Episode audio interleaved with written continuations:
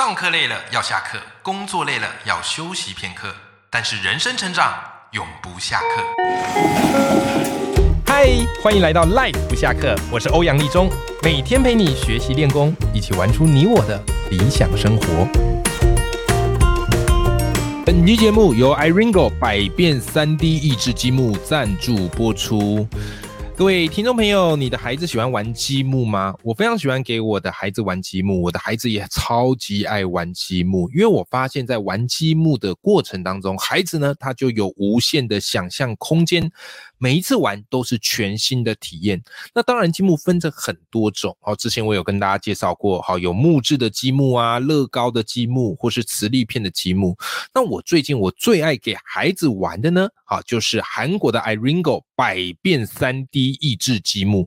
他们的积木非常非常的独特，他们的积木是可以组合成各式各样的关节的，而且在组装的时候会发出咔咔咔的这种疗愈的声音。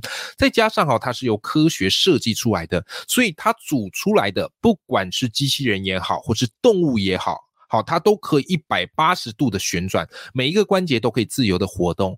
然后呢，我在玩的时候，陪孩子在玩的时候，我仔细的去看他们积木的设计。哇塞，你真的不得不佩服他们的创造力。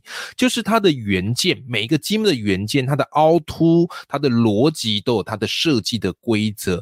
好，所以我自己在带孩子玩他们家的积木，我觉得非常有意思。而且更酷的是，就是他们的积木呢，你可以。组成机器人，然后呢，你可以再把这个机器人再变成车子，它可以任意的变形跟合体，你不需要全部拆开再重新组装。哇，这个小男生真的是爱死了。好，所以这套积木呢，我不止给我家的双宝玩，我也买给我的侄子玩。啊，他们超级喜欢的，因此呢，在这一次郑重的推荐给大家。刚好我现在跟韩国的 iRingo 啊，他们的这个积木公司有做团购的优惠。如果你有兴趣的话，我也把团购链接放在我的节目的资讯栏，让儿童节前我们都为孩子买一款好积木。Hello，各位听众朋友，大家好，我是王立忠，欢迎收听赖不下课，每天一集不下课，别人休息你上进，累积你的复利成长。在上个礼拜呢，我特别聊了一集，就是关于写作的。好，没想到这一集获得引起各位赖粉们广大的共鸣啊！就那一集，我最主要在谈，我们写作不要为了赞数跟分享数而写，因为这样你很容易迷失自己，然后你很容易去哗众取宠，到最后你可能会丧失自己的个人价值。哇，打动了多少人的心！我想其实也是因为啊，会有感的听众朋友们，就是你曾经都在写作路上坚持了一段时间。对不对？然后你发现，哎，明明满腔热血，然后有很多东西想分享，但是却不尽人意啊。那当然，在网络公开分享，就是希望能够得到大家的回馈嘛，或是大家的支持嘛。但是可能因为演算法的关系，或者因为我们流量的关系，我们写的用心的作品，不见得被人家看到。很多时候也是这样啊，有时候因为我现在经营粉砖呐，那粉砖这个很现实嘛，就是看你的粉丝数嘛。哎，你看到有些人只抛个一句话、两句话啊，那种很大的那种 KOL 或网红，哎呀，就几万赞的哦。你写了一整晚，写了搞半天，然后没几个赞啊，心里难免会开始有一点点怀疑，写作真的有它的价值吗？如果你是这样的话，我今天这本书我觉得非常推荐给你，因为这本书也是我在写作路上的一本很重要的启蒙书。好，所以今天这一集呢，这本书我相信对于你想要朝着写作或个人品牌经营的伙伴，绝对会有非常大的帮助。好，这本书的书名叫做什么呢？这本书的书名叫做《大人的十一堂写作课》。好，这本书它是由对岸的一个作家啊，他的笔名叫做周佐罗，好，他所写的。好，记住啊，这本书它是专门写给大人看的。而为什么要特别区别这个大人啊这这件事情呢？很简单，因为过往我们对于写作的认真跟概念，可能都是来自于学生时期老师教我们的一些作文的技巧啊，起承转合哦，修辞啊，用典等等的。哦，但是呢，离开社，呃，离开学校，出了社会了，你开始经营自己的部落格跟粉丝团，你可能会意识到一件事，就是过去教的这个写作技巧啊，的确有帮你扎根一些写作的技术，可是用在网络写作哦，或是这个社群经营，好像不见得那么好用。对不对？好，所以这本书它专门在聚焦在大人的写作，好，所以它不是教你怎么样写出那种考试会得高分的作文，不是。好，所以如果有一些听众朋友问我说：“哎，魏阳老师，这本书我可不可以给我孩子看呐？对他会考啊，或者对他这个学测作文呐，搞不好有帮助？”呃，我可能不建议。好，我会不建议。OK，因为它并不是一个能够帮助你考试分数提升的书，但是它可以帮助你在写粉丝团或者在经营社群媒体上会有很大的帮助。好，所以这个就是我们在读书的呃之前，你要先搞清楚这本书要带你去哪里，好吗？好，那这本书我觉得一开始他告诉我一个核心哈，这个核心这一句话我觉得很推荐给各位赖粉们，把它放在心上。好，就是大人的十一堂写作课，他有一个概念是这么说的，他说好文笔是练出来的，好文章是改出来的。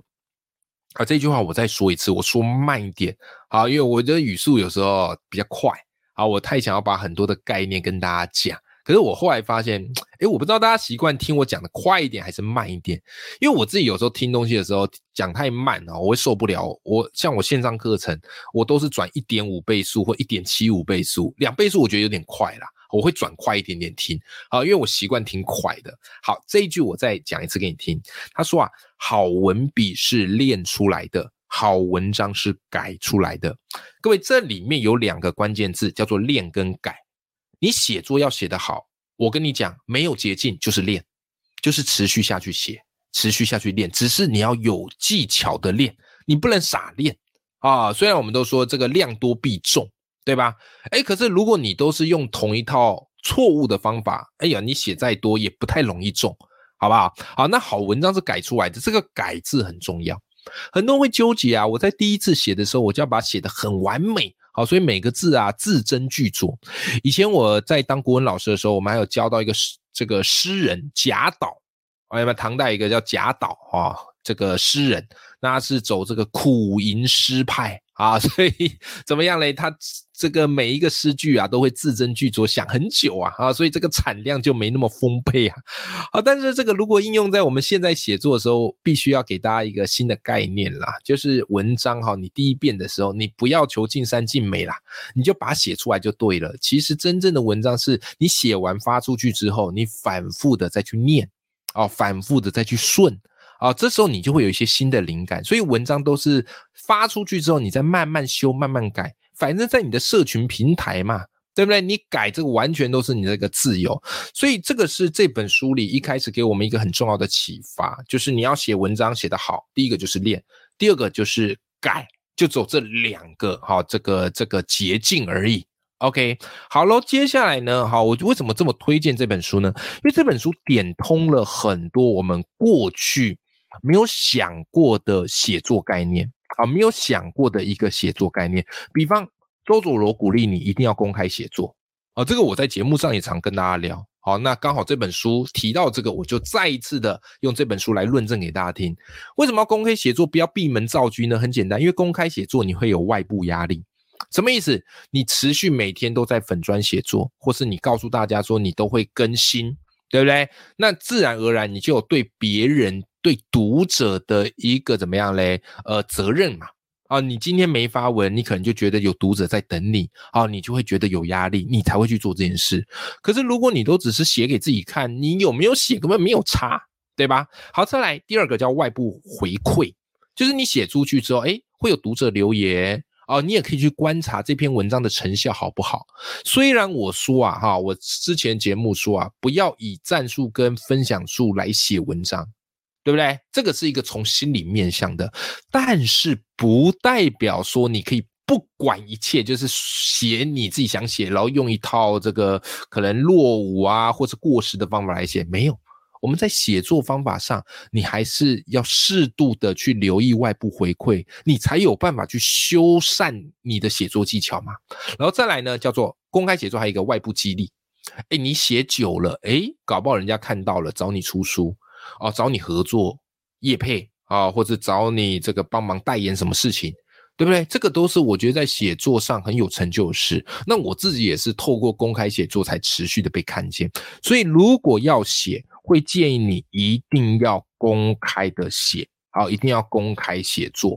好了，再来哈，这本书我觉得它呃周佐罗很厉害的地方，是因为他自己本身也是教写作的，所以他梳理出一套很清楚的方法跟脉络啊，然后点给你。好，比方在这本书他也提到哈，表就是我们在写作上有三种逻辑，你必须要转换。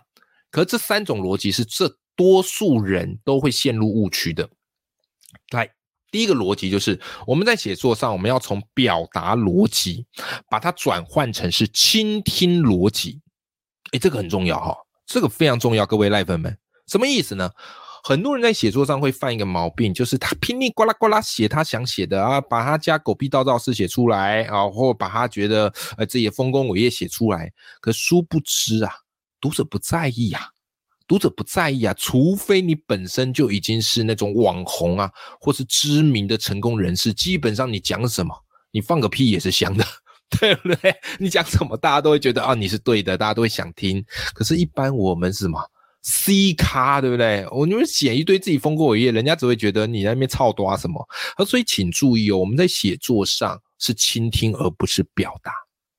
什么意思？就是读者不在意你想不在意你想表达什么，他在意你如何帮他表达。注意，你要帮助你的读者表达，去说出他们其实心里都有的那种感觉，可是他却写不出来啊，他却有苦难言。你帮他倾诉了，我的，我跟你讲，我的妈呀，这个读者爱死你了，对不对？OK。好，所以这个这个概念就很重要，所以你要去试着去想，有哪些东西是大家心中都有苦痛过，可是没人敢写出来，或是没人写得出来，你就是用倾听逻辑把它写出来。好，在第二个哈，写作是一种从得到逻辑到给予逻辑呀，就写作是一种给予。因此，你在写作的时候，当然，呃，我之前有讲过一个写作灵感的配置，就是你各种文章都可以写。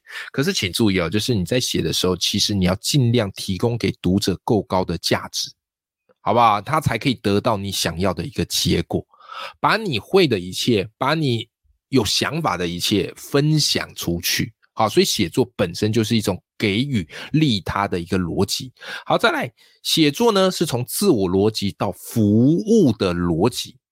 什么叫自我逻辑？就是有一些人啊，他可能写出去，他就觉得，哎呀，我写出去啦，对不对啊？剩下你们要不要看，随便你啊。啊，那结果发现没什么人看，他可能就觉得，哎呀，曲高和寡，对不对啊？大家都不懂啦。可是不对，其实写作啊是一种满足读者的服务业。OK，就是你要去为读者想方设法量身打造，所以举凡在标题上怎么取，你要配哪些图，以及你的这个文字要怎么排版，甚至你怎么去创造跟读者之间的这个互动感，都是我们写作者要把它考量在内。而这个呢，叫做服务的逻辑，所以。我觉得作家没有这么样的高高在上。如果你还是把自己当做是一个高高在上的写作者，嗯，可能你很有你的风格。但是我喜欢的这种写作逻辑，就是我们是一种服务者。所以现在读者，我觉得我们啊，有人愿意看我们的文章啊，我都特别感动啊。所以你们愿意看我的文字，愿意看我的书，愿意听我的节目，赖粉们，我都由衷的感谢。为什么？因为现在这么样的繁忙，然后资讯那么多，然后平台那么多，那每个人的这个注意力哦，每天都被瓜分到所剩无几。那你还愿意花时间、花心力放在我的节目上，或者看我的文章上？哎，这个不正是我们作为创作者最大的荣幸吗？对不对？好，所以秉持是这样，那我当然也要为我的读者、为我的听众做好服务嘛。这个就是服务逻辑。所以的创作就是服务逻辑。当你懂了这些之后，你会发现哦，你在面对一篇文章，你的写作会完全完全不一样，好，完全完全不一样。好了，再来这本书谈的面向非常多，包含选题啊、下标啊，哦，或者是这些结构该怎么写啊，哦，那它其实呢，哦，都有给你很多的一些方法。好，那我觉得真的是对很多的人是很有帮助的。好，对很多人是很有帮助的。来这边，我再来跟大家分享一个我觉得书中很棒的一个方法。啊，很棒的一个方法，就是什么嘞？就是你在写作的时候，有些人会怕没有灵感，所以他就告诉你说有三种优质选题的方式跟逻辑。哦，你在选题的时候，其实就已经决定你这篇文章会不会有人看了。那当然不是为了，不是呃，当然我这边也必须说，不是叫你说，呃，一定要去挑大家很多人看的这个文章才是好文章，也不是，只是你的有些文章你会有不同的目的性啊。像我写作的时候，我很清楚这篇文章它就是为了要展现我的个人价值，好，所以它有没有很多人看不重要，但有些文章是你想要去冲流量的，所以自然而然你要去冲流量的文章，你就。必须要去侧重这些所谓的优质选题。好，那怎么样是优质选题呢？好，首先第一个优质选题，你要思考逻辑，叫做这篇文章它的覆盖人群有多少？好，它会有多少人阅读？好，它会有多少人阅读？如果它的覆盖人群是小众的话，那这篇文章自然而然就比较不容易引发传播。好，在第二个逻辑叫什么嘞？就是这篇文章它的痛点程度有多高？哦，也就是说，大家在读到这篇文章的时候，他会不会觉得跟他有关？他会觉得，哎，他的痛点被解决了。他会觉得，哎，你有满足到他的痛点，也就是这篇文章它能引发多少读者的共鸣？啊，这是第二个选题的逻辑。好，第三个选题逻辑就是这篇文章它有没有社交动力？所谓社交动力是人为什么要读文章呢？因为读完这篇文章，我觉得有意思，我可以拿来跟别人当一个谈资嘛。哦，或者我可以分享出去，放在我的版面上嘛，对不对？好，所以基本上呢，如果你在写文章，你有顾及到读者的社交动力，诶，那你在选题上，你就可以去写出一些会让人主动想分享的文章。啊，文章是这样子，就是你当然会希望人家帮你分享，因为等于是帮你打免费的广告。哎，可是当你说欢迎分享的时候，人家不建议会分享。我以前写文章，我最下面那个 hashtag 我都会说欢迎分享。就我发现，你写欢迎分享，其实大家也不见得会比较愿意分享，因为人不喜欢被使唤嘛。所以你只好从你的文章的选题跟标题去做琢磨，对不对？好，去做琢磨。OK，好，所以它就有一个选题的逻辑跟标准在，这个就是他给你的三大选题的逻辑。好，三大选题的逻辑。好，举个例子，好，举个例子啊，以下有五个标题。以下有五个标题哈，那你去看啊，这五个标题啊，你去听完之后，你去想，你去猜它的阅读量由高到低会是哪，会是怎么样啊？会是怎么样排序的，好不好哈？好，来，先给你第一道题啊，给第一个标是这样，叫做一个人是否成才就看下班后五个小时，这是第一个标题。好，第二个标题是。管理的本质是激发潜能和善意，好不好？好，这个是第二个标题。好，第三个标题是日常安排工作，总有人不配合怎么办？好，这第三个。好，在第四个，那些财务自由的年轻人都做对了什么？好，这第四个。OK，好，那再来第五个。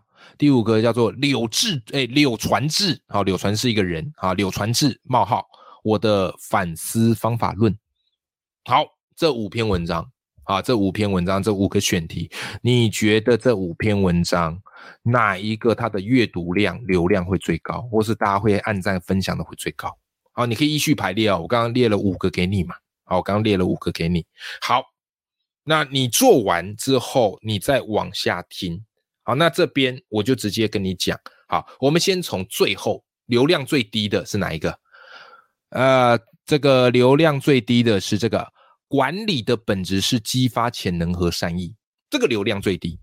为什么呢？因为他讲的没错，但是呢，这个东西其实大家都知道，对不对？而且你一看标题就大概知道里面在讲什么。那通常这种呢就不容易会卖啊，就不容易大家会想转传。OK，但他可能文章是好的。可以好好来再来第四名，那第四名柳传志我的反思方法论，OK，这个是第四名的排名，好，就倒数第二名了，哈，倒数第二名了，OK，那这个呢，你有搬出一个重量级的人物，啊，以他做说的话呢为这个主要内容，那 OK，但是呢，其实你会发现，哎，整篇文章还没有一个很吸引人的感觉，哦，说从这个标题来看。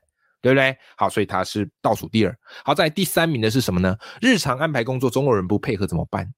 诶，这个标或者这个选题就 OK 啊，因为这个选题就有痛点在啦。因为每个人都会遇到这种日常工作不配合的人，所以会想要看下去有没有解决方法。好，再来第二名的哦，第二名的哦，好，就是阅读量排名第二名的哦。那些财务自由的年轻人都做对了什么？哎，你看。这里面就有一个诱因了嘛，财务自由，哇，这个很吸引人。都做对了什么？有一个悬念哦，你就会想知道说，哎，有没有一些方法啊？我也想要财务自由，而且还年轻人呢，不得了啊！他们到底怎么做的？有没有？它就有一个悬念，会让你更想要知道，更满足你的痛点，而且它会让你有一个社交的动力。好，第一名的就是一个人成才就看下班后五个小时，哇，这句标就很励志了。对不对？然后嘞，这句标有一个悬念了哈，叫做下班后五个小时他到底都干了什么？对不对？好，你看这个就是一个选题逻辑，你选的好，基本上你的文章的成功点就出发了一半。OK，好，今天我介绍这一本呢是周佐罗的大人的十一堂写作课，我觉得这本书作为一个写作的启蒙书跟社群写作的一个方法论是非常适用的，里面有教你怎么样选题以及写作的逻辑。哦，甚至结构怎么排啊？怎么样下标都非常的具细迷，所以这本书我是强烈推荐给大家的。OK，那祝福大家，我们都可以透过写作哈，呃，一点一滴的去累积你的口边口碑啦，好口碑，然后也慢慢的让你的专业被大家看到。好，祝福大家，我们一起都在写作的这条路、成长的这条路持续迈进啦！永远要记住，眼里有光，心中有火的自己。好的，那么我们今天这期节目就到这边，我们下期见，拜拜。